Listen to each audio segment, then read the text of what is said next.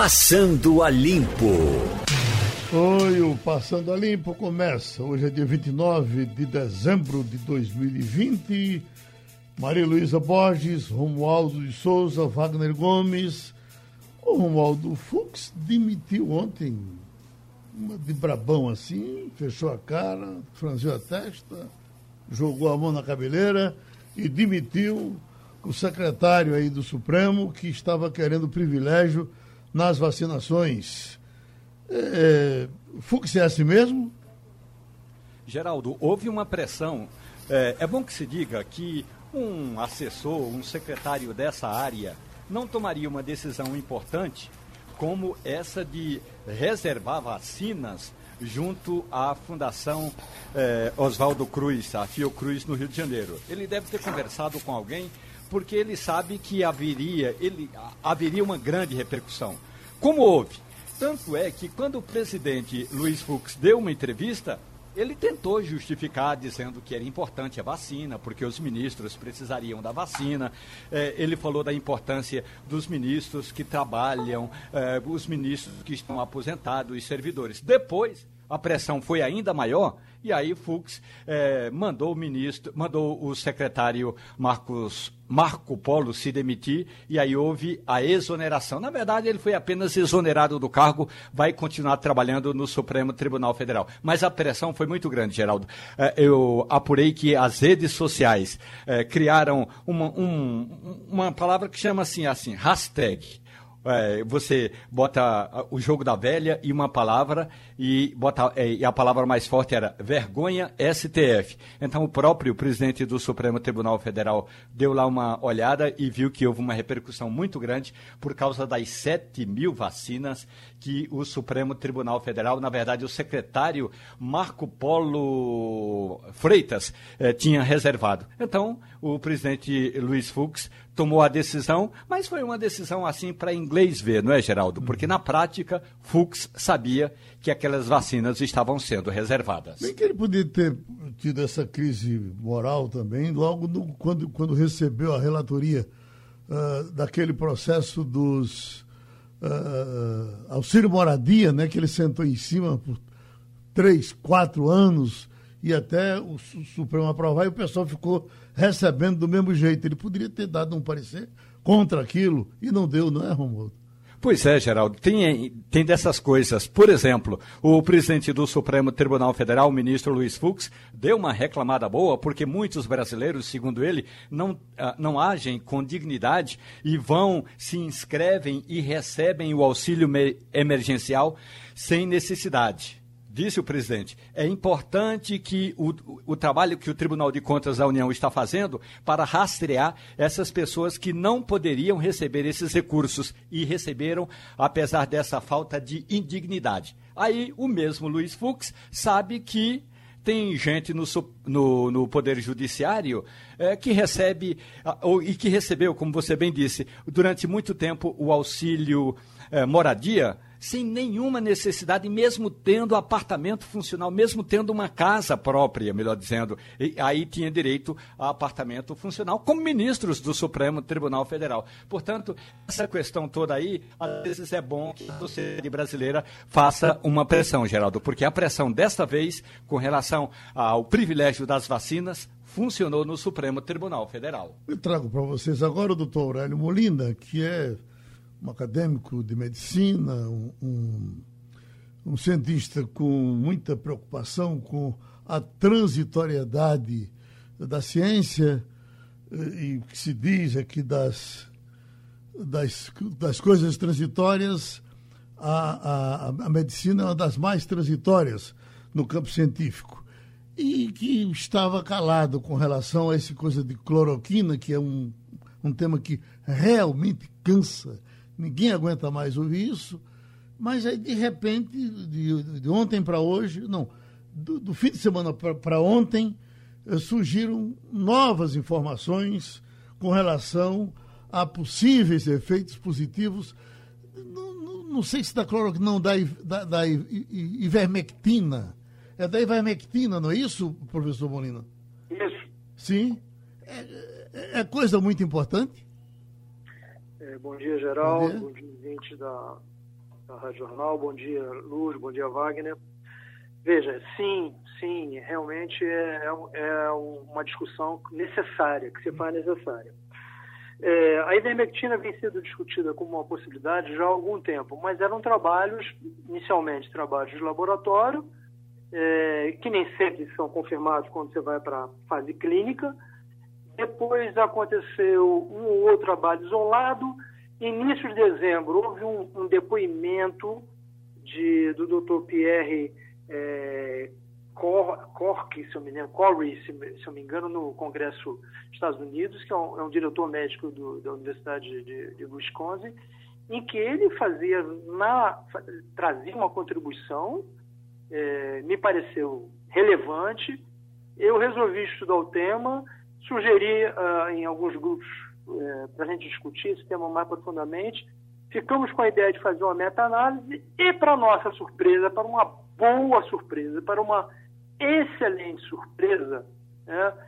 no, há dois dias atrás, um, uma pessoa respeitabilíssima no, no, meio científico, tem grandes trabalhos com tratamento de HIV e hepatite e AIDS, é, compartilha, é, ou na verdade quem compartilhou foi o, o grupo que estava fazendo a reunião, um, um, um workshop sobre vermectina, onde ele e o grupo dele, ligado à Universidade de Liverpool e também financiado pela Organização Mundial de Saúde, faz nesse, nesse workshop uma apresentação daquilo que eu considero que é mais próximo da verdade científica provisória, que é a meta-análise. Eu sou muito duro, você sabe que eu sou muito duro quando se usa a, expressão verdade científica. Eu acho que verdade científica é complicado, mas você pode dizer que está diante de uma verdade científica quando você tem um pool, um quantitativo de um tipo de trabalho que eu chamo megatrials, são trabalhos grandes, enormes, caríssimos,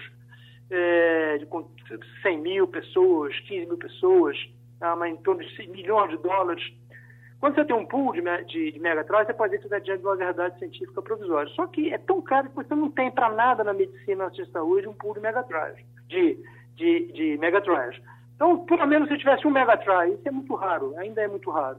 Se não tiver um pool de megatrás, você tem um pool de meta-análise. O que, é meta-análise? Você junta todos os trabalhos que tem feito e analisa é, como se fosse só um, ou interpreta tá, todos os trabalhos colocados. Você não pode ter um pool quantitativo, pelo menos um, uma meta-análise. E foi isso que aconteceu. Tá?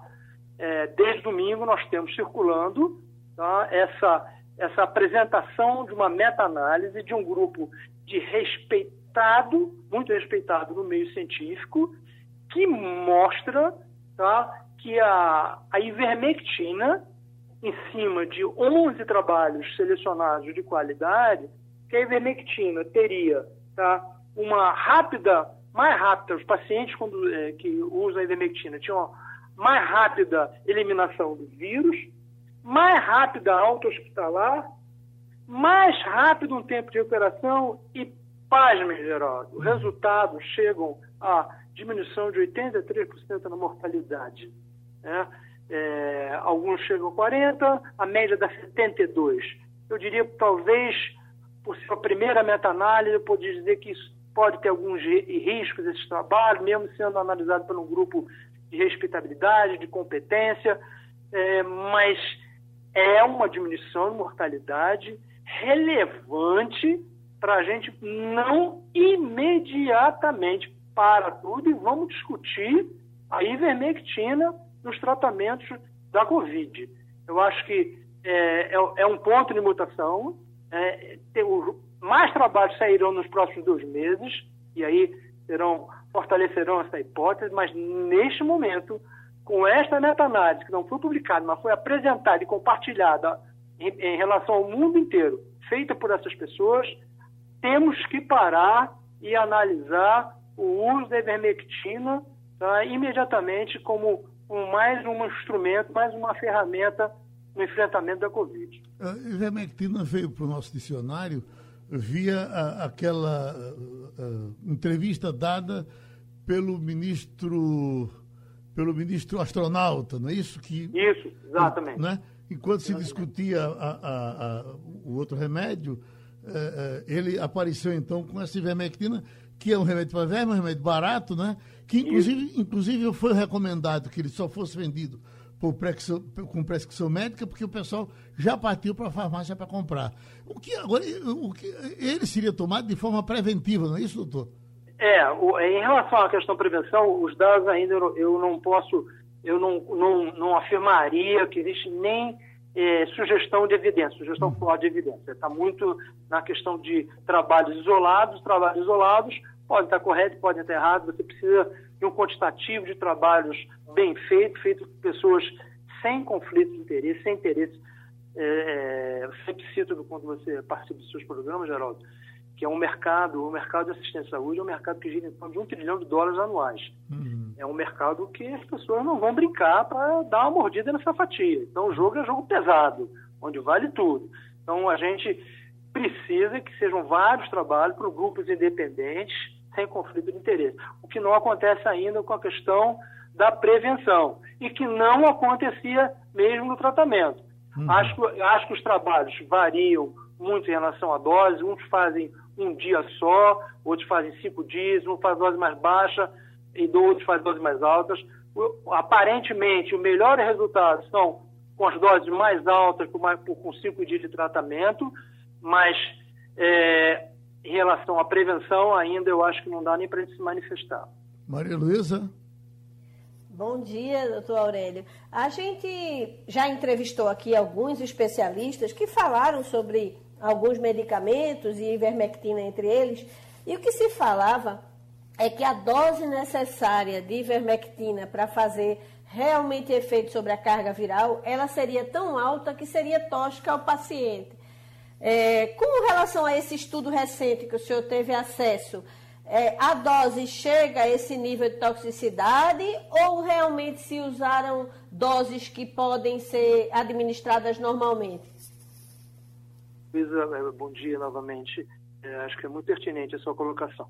Houve no início essa discussão dos contras e a favores, e é tudo na base da, da teoria, é, só que o patamar da discussão mudou. É, a dose que foi tentada, a, dose mais alta que foi tentada nesse, nesses trabalhos, é, foi de 0,6 miligramas por quilograma de peso, o que dá 5 a 6 comprimidos, dependendo do, do, peso, né, variando entre 3 a, vamos dizer, 3 a, a 5, 6 comprimidos, é, 5 dias. A ivermectina, ao contrário da cloroquina, que inicialmente também mostrou efeitos in vitro, mas não mostrou efeitos em vivo, e o pior, mostrou efeitos negativos. Né? É, a ivermectina é um remédio extremamente seguro. É, tem quase 40 anos no mercado. A gente sabe que toda droga, quando é lançada, está é, falando-se muito agora da fase 3. É, é, muito importante a gente esclarecer isso.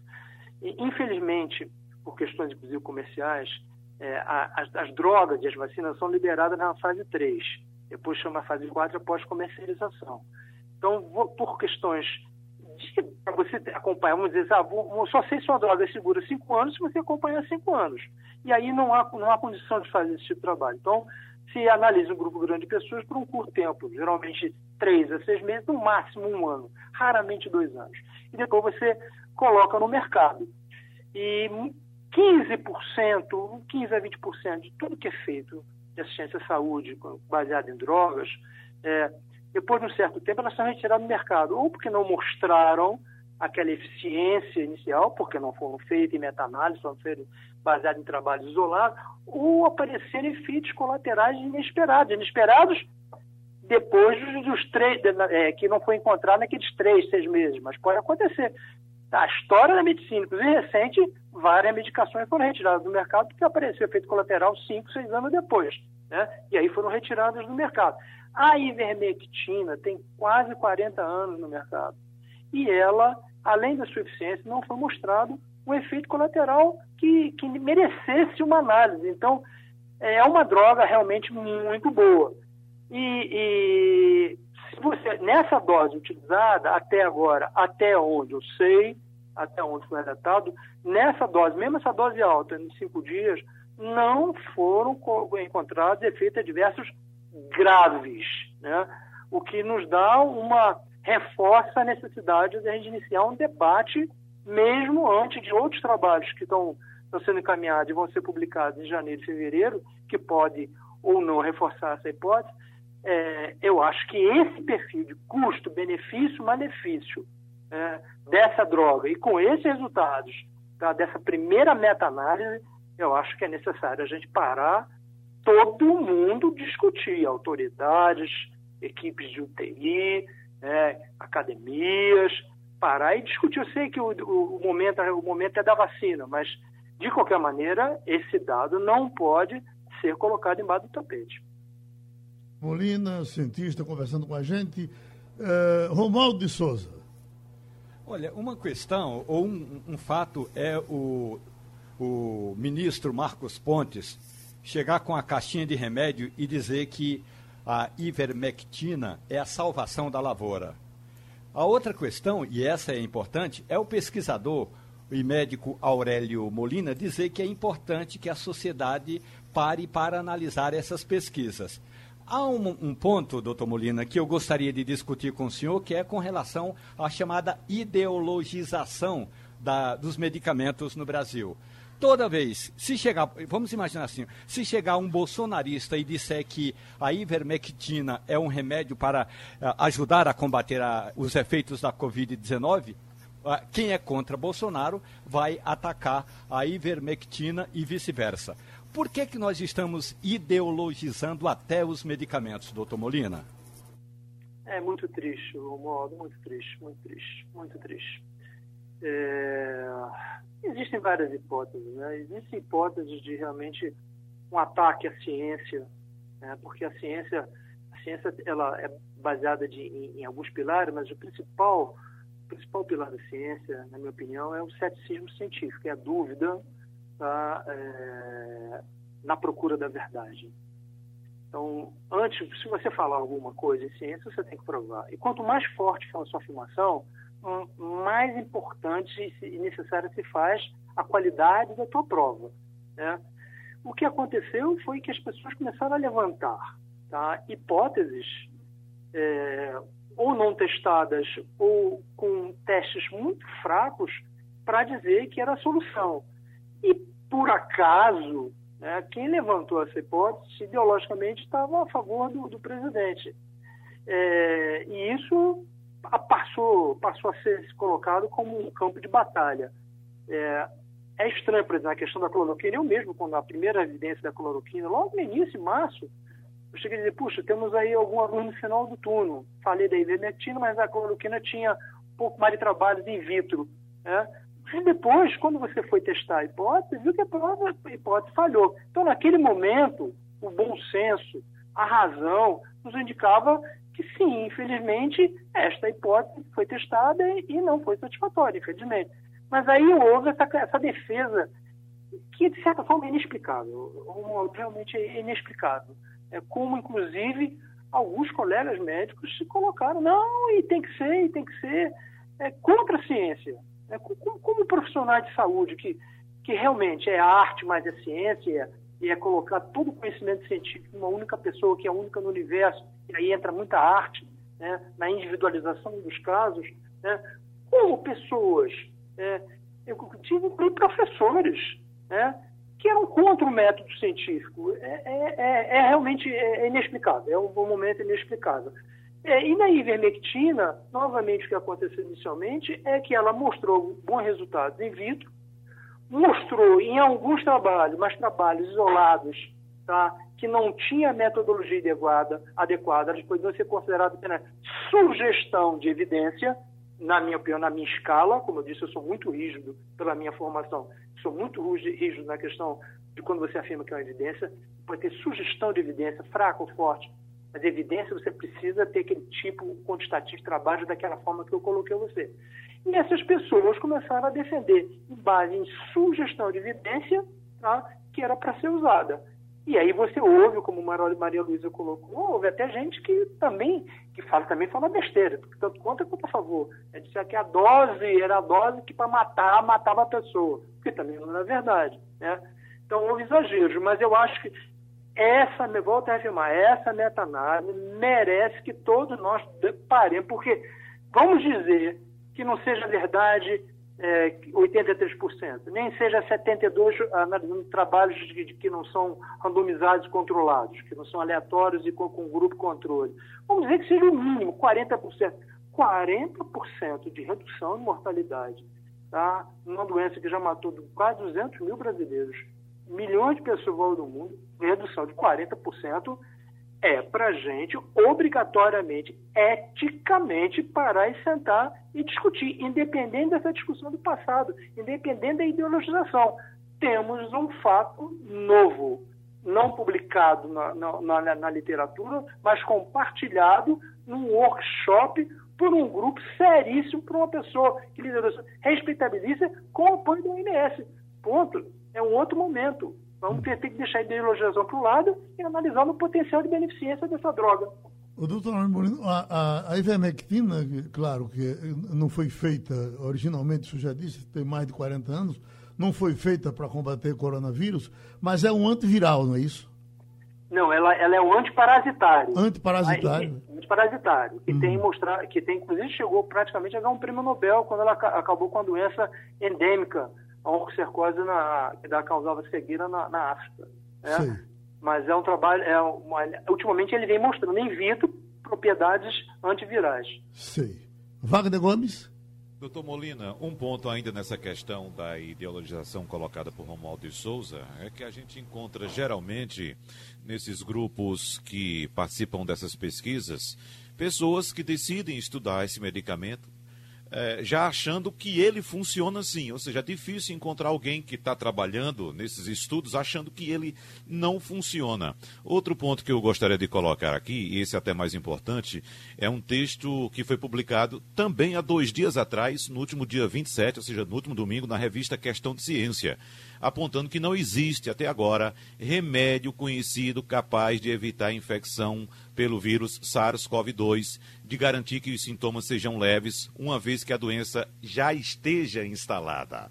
E uh, o que a gente observa é que chega de toda parte notícia de médicos receitando de qualquer forma esse antiparasitário ivermectina para pacientes com suspeita de Covid-19. Eu já ouvi vários relatos de pessoas que fizeram o teste, foram positivadas no teste, não procuraram médico, não procuraram o serviço de saúde, ligaram para um amigo, um conhecido que é médico, e eu tenho relatos dessa natureza, doutor Molina, de pessoas que disseram, não, liguei para um amigo meu que é médico, ele disse, olha, tome ivermectina, ele disse, mas por que serve? Ele disse, não, porque está todo mundo tomando, toma aí. E o problema, e a maior temeridade que eu acho nesse momento, doutor Aurélio Molina, é nessa época do ano, onde as pessoas estão ávidas por festas, por alegria, por eventos tal, a gente está encontrando também, também tem um relato dessa natureza, de pessoas que estão dizendo, não, eu vou para a festa, vou para tal lugar, eu aconselho, rapaz, não faça aglomerações. Não, mas eu tomei vermectina. Diz assim até, eu tomei o remédio do piolho. Então as pessoas estão tomando esse medicamento como se fosse uma vacina. Então, nesse momento em que há hipóteses de que o medicamento possa reduzir as complicações é, decorrentes da Covid-19, ficar divulgando esse tipo de informação, as pessoas vão ficar confundindo, achando que isso é uma vacina, vão encher o bucho de ivermectina e vão para a festa. E depois as consequências vão aparecendo, como já estamos acompanhando aí. São essas colocações que eu queria que o senhor analisasse, doutor Molina. Wagner, bom dia. Nossa Senhora, muito importante as suas colocações, extremamente relevantes, pertinentes. Veja, é, existe em, em todo estudo existe a influência do pesquisador. É, quando você quer que o resultado apareça, ah, não é só por questão de magia ou de energia, de vibe, é porque o comportamento do, do pesquisador ele muda e isso pode influenciar no resultado. A gente sabe que, que a maioria das doenças são autocuráveis, autolimitadas é, e que a relação profissional-paciente ela é muito importante. É, se você tem confiança no seu tratamento e o, e o paciente acredita em você, Isso influencia os resultados. O charlatão não sabe nada de medicina, sabe tudo da relação profissional-paciente, dessa coisa que eu chamo de teatro terapêutico. É, então, sim, tá, pode essa, esses resultados, mesmo uma meta-análise feita por um grupo como esse, tá, é, com critério, pode ser influenciada e estudos foram randomizados, controlados e não necessariamente foram, nós chamamos cegos e duplos cegos. Cego quando o paciente não sabe se está tomando remédio ou placebo duplo cego, quanto nem o pesquisador, o médico, sabe se o paciente é tomando placebo ou não. E só se vê no resultado para que ele não modifique a sua atitude. É, muitas vezes fala até triplo cego. Né? É, ninguém vai saber até abrir os pacotinhos no final, o computador abre para a gente. Nem, o, nem o, o, exame, o, o, o, homem da estatística vai saber quem é quem, só o computador. É, para evitar isso que você falou, essa interferência. Portanto, a gente tem que aguardar ainda para comemorar e, e, e, validar esse resultado alguns estudos que sejam duplo cego. Esses são randomizados e controlados, são melhores que a gente tem. É, você colocou outra coisa em relação a, a essa, é o momento de discutir isso. Sim, acho que há esse risco, né? mas é, é importante ressaltar, é importante ressaltar que não há, não é evidência não, não há sugestão de evidência até este momento na questão da prevenção. Nós estamos falando de tratamento, a meta-análise foi tratamento. E você também tem razão que há um, um fenômeno ocorrendo é, dentro dos profissionais de saúde, que é exatamente isso que você relatou. A maioria dos colegas, mesmo sem evidência, é, estão fa fazendo tratamento e a dose variando muito, como nessa meta-análise variou de um, um, de um dia, quando a dose mais baixa, até cinco dias com a dose mais alta. É, mas não há nenhuma sugestão de evidência em relação à prevenção. Portanto, e aí é uma coisa importantíssima que você abre espaço para a gente refletir: o uso de máscara, o uso de face shield, o distanciamento social que eu não considero, o distanciamento físico eu não considero nem metro e meio, acho que seriam dois metros, tá, o ideal. É, a, a, lavar a mão frequentemente, o uso de álcool 70%, eles têm, e aí tem evidência científica que são tão eficientes quanto a vacina. Então, excepcionalmente eficientes. Então, a gente não pode abrir mão disso. Não, em momento algum, muito menos trocando por, por uma medicação que, em relação à, à, à prevenção, você não tem nem sugestão de evidência. O que está acontecendo é novamente esse, nesse tiroteio, né, há um desserviço, aí eu acho um desserviço em relação à humanidade, essa desvalorização da vacina, a vacina como medicamento, claro que toda vacina tem um, um, um risco associado, mas as vantagens são comensuráveis, realmente maiores. É, são os maiores avanços que você teve na ciência da saúde foi com vacina. Né? É, como diz ela, vai ser liberada na fase 3, como os medicamentos também são. Tá? Mas, aparentemente, inclusive, inclusive, eu tenho, acho que, teoricamente, aquela de vírus inativado é a mais segura, porque não tem nenhuma, nenhuma nova tecnologia envolvida, né? mas aparentemente elas são eficientes, algumas chegando a 90%. Né? Eu estou falando aqui agora, acabei de falar, se, se essa ivermectina, que foi esse, esse workshop, libera dizendo que chega até 83% de redução de mortalidade. Vamos dizer que ela tenha 40%. É excelente você diminuir 40% de uma doença que mata tanto. A, a vacina para se liberar tem que ter no mínimo 50%. E elas estão saindo com 90%. Né? Isso é muito bom e relativamente seguro, principalmente é feita com vírus inativado. Existe chance, eu tenho, eu tenho uma palestra e um artigo, inclusive é, é, essa palestra eu dei muito para a comunidade de informação, é, em relação à questão da biossegurança, que é quando a ciência der errado. Aí a história de, de catástrofes científicas são enormes e não podem ser negadas. Não pode ser colocado embaixo do, do tapete. Toda intervenção na área da saúde tem risco. O que você faz é analisar custo-benefício, malefício. E no caso das vacinas, quando você faz essa análise, custo-benefício, é, malefício, é um, é um é resultado espetacular é um resultado espetacular. E essa, o que está indicando a fase 3 dessas vacinas é espetacular. É espetacular. Então, é, você não pode tá, desvalorizar o conhecimento científico e nem pode mentir. Né? Você falar besteira em relação às vacinas e falar besteiras em relação à medicação, como essa que está se falando, que tem, tem é, prevenção. Não há dados para você dizer, pode até que amanhã ela se mostre, mas no momento não há dados nem trabalhos em andamento em relação à prevenção com a ivermectina. Pronto, a gente agradece ao médico Aurélio Molina. rapaz, deixa eu ver aqui. Bom, vamos dar uma passadinha ah, na formação do secretariado, que está sendo cada vez mais eh, incrementada. Já estamos com cinco secretários, é, Wagner Gomes, para a Prefeitura do Recife? Geraldo, foram anunciados já alguns nomes e vão sendo anunciados a conta-gotas, né? A equipe do prefeito João Campos. Uh, alguns nomes importantes também já foram anunciados, como, por exemplo, a do secretário de Educação, Fred Amâncio, que sai do Estado e vai para a Prefeitura agora, né? Enfim, e alguns nomes também até pouco conhecidos, né, Geraldo? Do. É, como é que se chama? Do meio político. Uhum. Né? Alguns nomes pouco, pouco, pouco citados no meio político, como por exemplo a secretária de saúde, que foi citada também ontem, eu não, nem me recordo o nome dela, mas é uma pessoa, uma profissional da odontologia. Né? Exatamente. Uhum. Luciana Albuquerque. Luciana Albuquerque. Obrigado, Maria Luísa. Então, exatamente, secretária de Saúde do Recife. Então, uh, são nomes assim, pouco conhecidos. É, e Wagner é... tem uma mega missão, né? Pega a saúde, sem dúvida. no meio de uma pandemia. Exatamente, exatamente. Você toca no ponto importante, Maria Luísa. É, no meio da pandemia e outra coisa, vai começar no mês de janeiro, né? Que é o mês apontado aí pelos especialistas, pelos infectologistas, como um mês crítico, porque é o mês pós festas de fim de ano. Então nós vamos saber como de fato vai funcionar essa questão do trabalho que as autoridades sanitárias, tanto do Estado quanto dos municípios, estão fazendo, o, o, o, como eles estão desenvolvendo essa questão de conscientizar as pessoas para não fazer aglomerações nesse fim de ano, evitando as festas. Por exemplo, a prefeitura anunciou várias ações na Orla de Boa Viagem para evitar que as pessoas sigam para o calçadão para fazer aglomerações. Então, vamos saber como é que isso tudo vai se apresentar em janeiro em termos de números. Uhum.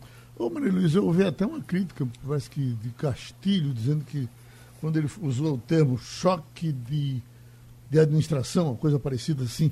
O, o, de gestão. Choque de gestão. Está tendo esse choque já?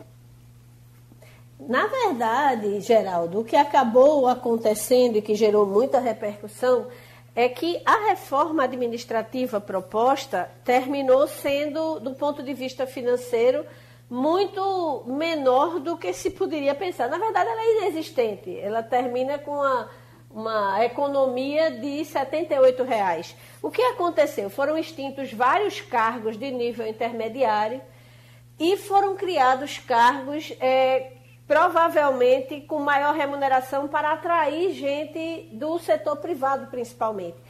Porque eu imagino que deveria haver uma certa dificuldade de você buscar gente técnica, reconhecida, quando você tem uma quantidade de cargos muito é, é, grande naquele nível intermediário ou nível mais baixo.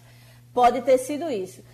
É, o que o prefeito eleito é, promete é que em janeiro ele vai é, mudar a forma de gerir. É isso que a gente vai acompanhar é, é, bem de perto, porque a gente está, tá, é, digamos assim, adiantando esses nomes. Né? Cerca de um terço dos secretários já foi anunciada. Se você perceber, ele, ele pretende ter apenas 18 secretarias, né? Então a gente já sabe educação, Wagner já falou, né? o Fred Amâncio é outro que tem uma grande é, é, é, cruzada pela frente, porque ele pega uma, uma população que praticamente não teve ano escolar. Né? A história do ensino remoto para a população é, de mais baixa renda, de fato, é uma coisa que a gente não conseguiu é, dar uma solução durante a pandemia no país inteiro, não é nem só no Recife.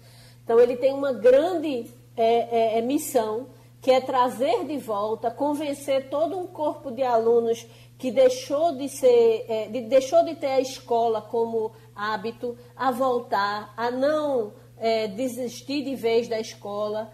Né? Então, é uma missão bem importante que o Fred Amâncio vai ter. Ele traz na bagagem assim bons bons resultados na educação média do governo do estado. Então a gente espera que ele consiga realmente enfrentar esse desafio, que não é pequeno. Luciana Albuquerque ela tem um, um, currículo bastante importante, né? passagem pela Universidade Nova de Lisboa, Instituto Ageu Magalhães da Fiocruz, Né? E também vai ter um desafio, tanto como Wagner colocou, chega janeiro com a, com a missão de ver o que vai acontecer pós-festas de fim de ano com relação à Covid e sem perspectiva de vacina, porque a gente sabe que em janeiro inteiro vai se passar sem que nenhum brasileiro tenha acesso à vacinação. É, tem o nome do secretário de Cultura, né, Ricardo Melo, que é jornalista de formação, né? e Marília Dantas, secretária de Infraestrutura, uhum. além de Felipe Martins Matos, secretário de Planejamento. Esses são os nomes já anunciados e a gente fica aguardando a conclusão desse secretariado que toma posse longo, é, no próximo ano. Para falar um pouco sobre inflação e economia, nós estamos com o economista Edgar Leonardo.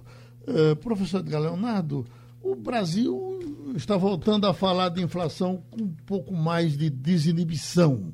Isso quer dizer que a inflação está instalada, está se instalando, ou nós devemos esperar um pouco que a bola baixa e as coisas voltam ao normal? Oi, Geraldo. Prazer estar aqui novamente com você. Olha, Geraldo, a inflação ela está sim tendo uma pequena retomada, né? O que era esperado pelo choque que a gente tem, principalmente o choque de oferta, onde a gente tem uma série de produtos que faltaram no mercado. Né? O grande problema não é em si a inflação, porque a inflação é algo relativamente natural dentro dos sistemas. A grande questão é que se a gente não tiver um crescimento proporcional e a gente tiver uma inflação maior, isso pode ser significativamente, significativamente preocupante. Outro ponto é que a inflação que é percebida, ela é localizada basicamente em alimentos, o que traz um prejuízo muito grande para as famílias, principalmente as famílias de baixa renda. Romualdo de Souza? Pois é, tem um detalhe importante, bom dia para o senhor. É, o ministro da Economia, Paulo Guedes, prometeu durante o ano todo um choque é, na economia para livrar o Brasil justamente desses sustos. O senhor acha que, do ponto de vista econômico, nós estamos vacinados em relação a essas altas todas? Olha, Romualdo, eu diria que infelizmente não. A gente precisaria é, ter caminhado, né? sabemos que tivemos aí, que a gente já está no final do ano, o ano de 2020 é completamente atípico, todavia a gente precisaria ter caminhado com as nossas reformas, até para sinalizar para o mundo todo que estamos no caminho de um crescimento sustentável. Né? Então, infelizmente, é, a gente não está observando essa movimentação, inclusive do ponto de vista de planejamento. Né? Uma série de privatizações que não foram realizadas por diversos motivos, mas que não foram realizadas e estavam na pauta do ministro, e principalmente um planejamento é, é, é que seja comunicado de um pacote de ações para o crescimento 2021, 22, 23, pelo menos é, é, nos próximos três anos, para que a gente possa ter uma retomada, inclusive, do emprego. Né? Hoje a gente está, inclusive, com o, o, auxílio emergencial sendo finalizado. A gente sabe que o melhor auxílio é o emprego de carteira assinada para o trabalhador, e isso pode ser muito preocupante para a economia em 2021. Professor Edgar Leonardo, está vindo aí mais um aumento na gasolina, óleo diesel 4%, gasolina 5%.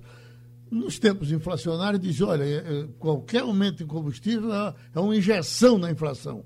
Então, estamos recebendo mais uma injeção, especialmente para uh, transporte de alimentos? Com certeza, Geraldo, você está muito correto no que você está colocando. Quando a gente tem aumento é, nos combustíveis, aumento do petróleo, a gente tem um impacto direto tá, na formação dos custos das empresas. Você precisa, principalmente num, num país como o Brasil, onde a gente tem o transporte basicamente rodoviário, onde naturalmente a gente transporta muito menos toneladas por máquina, né? Então você tem um caminhão e não um trem. Então o impacto do combustível é muito importante. E além disso, a gente tem o impacto do dólar, que a gente também tem que lembrar. Então você quando tem o impacto do dólar, né, a desvalorização do real frente ao dólar, você tem inclusive automaticamente um impacto do aumento dos combustíveis, porque o combustível e o petróleo em si, eles vão ser cotados em dólar. Isso traz sim um impacto muito forte na, no processo inflacionário né? E vai sim ser mais um impacto. A gente tem que começar, né? Eu acho que eu sou, né, como vocês também, alguém que viveu as inflações do final dos anos 80, dos anos 80 até o plano real, e a gente é meio temeroso com o processo inflacionário para que a gente não caia num processo como já vivemos de estado de inflação, ou seja, uma economia inflacionada sem crescimento e com desemprego. Isso é sim preocupante. Ainda não estamos nessa preocupação, a inflação ainda está dentro da meta, todavia é para a gente começar, porque a, o, o, sinal de alerta já está aceso. Sinal vermelho não, mas eu diria que o amarelo está aceso, a gente precisa se preparar para isso. Wagner Gomes? Então, é, é, professor. Oi, oi, estou aqui. Sim. Professor Edgar Leonardo, por falar nessa variação cambial, é bom lembrar que a alta do dólar este ano e também a busca pelo fortalecimento do caixa levou a dívida das empresas brasileiras a um nível recorde, professor. Essa dívida chegou a 4 trilhões e 300 bilhões de reais e isso significa mais de 60% do PIB, professor. Essas dívidas feitas em dólar pelas empresas tiveram um aumento expressivo por causa, evidentemente, como o senhor citou, inclusive agora, da valorização da moeda americana, que já passa dos 30% este ano aqui no Brasil. O que de risco pode representar esse alto endividamento das empresas brasileiras para esse ano de 2021?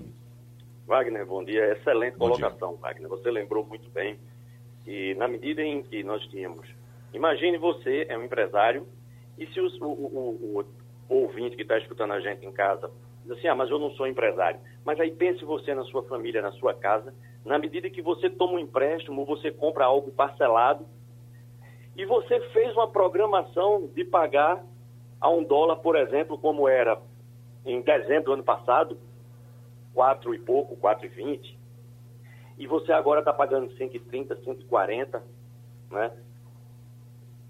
A programação de pagamento ela fica completamente distorcida.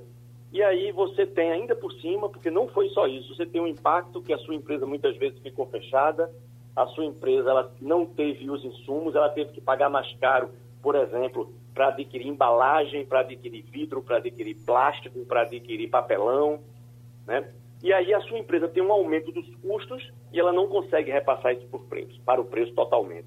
Uma parte ela vai repassar para o preço, gerando um processo inflacionário, e por outro lado, se ela não tiver saúde financeira, essa empresa pode entrar em um problema muito sério e pode precisar demitir para se reorganizar financeiramente ou até fechar. Tudo isso é muito ruim porque isso vai gerar desemprego. Né? Então a gente precisa realmente, é, é, é muito falado que com o dólar valorizado frente ao real, isso é importante para as exportações, a gente sempre cansa de dizer que é um equilíbrio. Em economia existe uma, uma preocupação com um equilíbrio, porque é importante sim, mas o próprio setor exportador se beneficia em um primeiro momento das exportações com preço baixo, ela também tem dificuldade porque ela precisa comprar máquinas, implementos, precisa comprar é, defensivos, precisa comprar equipamentos e tudo isso tem seu preço cotado em dólar. Então o custo de produção também fica mais alto no médio prazo. Então, com uma, uma, subida forte como essa que a gente teve esse ano do dólar, a gente tem sim uma série de repercussões, não só inflacionárias, mas também repercussões no endividamento das empresas e que podem refletir em desemprego.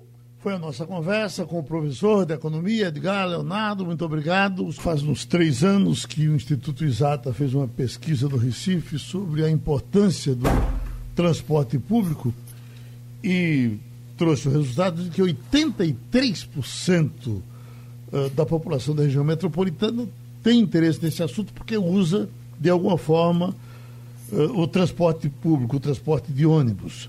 E agora tivemos esse resultado de decisão ontem na Justiça do Trabalho, onde foi proibida a, a greve dos motoristas de ônibus, eles estavam pensando em voltar, e ainda estão pensando, até tentamos o presidente dos motoristas, mas ele está, parece, já em reuniões e vamos aguardar os acontecimentos.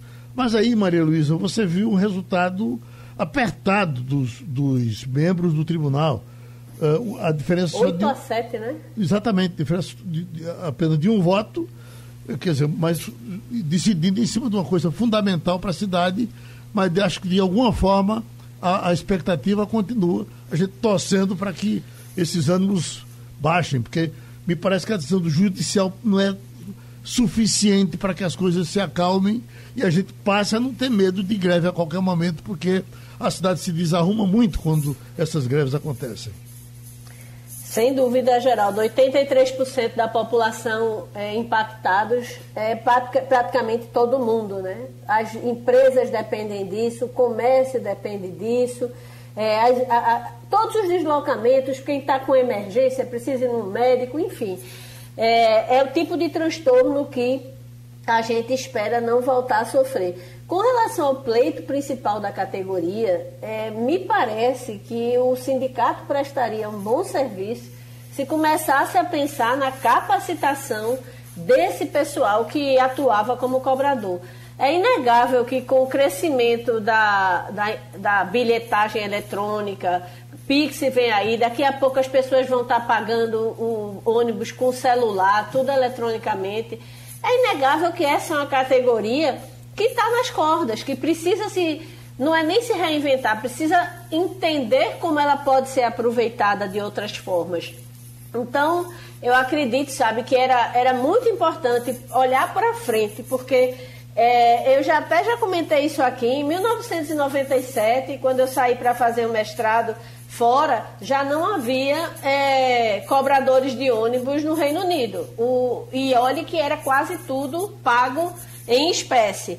É óbvio que hoje aqui a situação é bem diferente, a gente tem uma quantidade de uso é, de vem trabalhador, da, da, do vem gratuito. Então, há realmente uma, uma falta de, de ocupação na maior parte do tempo para essa categoria. É óbvio que essa é uma categoria que, se não se extinguir totalmente no próximo ano, nos próximos anos ela vai estar é, é, sob pressão. Então, é importante que o sindicato tente encontrar uma saída diferente do que simplesmente punir a população, porque essa Ô, categoria ela está no momento de redefinição. Vamos lembrar também que o dinheiro em espécie logo logo vai desaparecer. A tendência já é essa. As pessoas estão fazendo cada vez mais e mais pagamentos com meios eletrônicos, seja com cartão de débito, cartão de crédito ou até mesmo, como você citou agora, essa nova ferramenta que é o Pix. Então, para que existir cobra, é, cobrador se não vai existir dinheiro? Como é que vai, você vai associar essas duas coisas? Né? Então, é uma, uma tendência natural. Infelizmente, a realidade nossa é essa não é uma questão somente dos profissionais cobradores, é uma questão de sociedade e principalmente de ação de governo, que não tem uma ação em educação para capacitar essas pessoas para a realidade que está diante de todos nós aí. A tecnologia chegou e não vai retroceder. Então é preciso que haja ação por parte do Estado para educar as pessoas dar também capacitação profissional às pessoas e inseri-las em um novo ambiente do mercado de trabalho. Não adianta a gente ficar Perfeito. parado no tempo. Ô, Maldo. Eu, Wagner, só lembrando que enquanto estão os, os cobradores nessa cruzada, é, você tem milhares de vagas de programador aberto em empresas do Porto Digital que pois não é. conseguem contratar. Uhum. Então, assim, gente, é, a profissão de cobrador é como a, a, a, profissão de operador de telégrafo. Ela não existe, ela vai deixar de existir em muito pouco tempo. Ela já não existe na maior parte do mundo. Então, olhe para fora e vamos tentar se reinventar dentro desse contexto. E eu acho que o sindicato pode ter um papel fundamental se ele entender que ele pode ajudar a categoria nessa travessia. Esse assunto em Brasília, Romualdo, existe essa trincheira, cobrador, motorista, uh, ônibus. Esse assunto é discutido aí também? Olha, Geraldo, tem algumas linhas aqui em Brasília que faz muito tempo, mas muito tempo mesmo, que não tem cobrador. É, por exemplo, você sai ali do Congresso Nacional e vai para, as, para dentro das quadras residenciais e o micro-ônibus não tem cobrador. Então você chega ou passa o cartão, ou você pode botar o cartão de débito, pode mesmo pagar com, com dinheiro. Não tem cobrador. Ah, eu pego um exemplo. Aqui não faz tempo que não tem uma greve de cobradores em razão da extinção da categoria. Mas houve uma greve no início deste ano, quando os postos de combustíveis anunciaram que gradualmente eles vão retirar os frentistas, os bombeiros, eles não vão mais trabalhar, não vão mais existir, não vai mais ter bombeiro de posto de gasolina. Então houve uma paralisação, mas aí o próprio sindicato começou a fazer, a dar outro tipo de treinamento, uma reciclagem na categoria, que é a seguinte: ou você se adapta essas realidades todas, essas novas realidades, Geraldo, ou você vai ficar para trás. Eu vou te dar um exemplo, Geraldo. Olha só, eu li no Jornal do Comércio no fim de semana que o cantor Fagner estava lançando um disco de seresta. Chama-se Serenata o disco. Eu fiquei doido pelo disco. Imediatamente entrei em contato com a gravadora, Biscoito Fino. Eles me deram no mínimo 72 horas por Sedex para o disco chegar em casa e eu estava doido para comprar o disco. Fui na internet, paguei R$ 1,90 por cada música. Então deu aí 20 reais o disco. Em um minuto estava com um disco em casa, um disco fantástico e a tecnologia tanto ajuda o Fagner que vai ganhar, que ganhou o meu dinheiro, como me ajuda a ter bom gosto em casa ouvindo o novo disco do Raimundo Fagner, produzido por um dos maiores craques da música popular brasileira, que é o Zé Milton, Geraldo.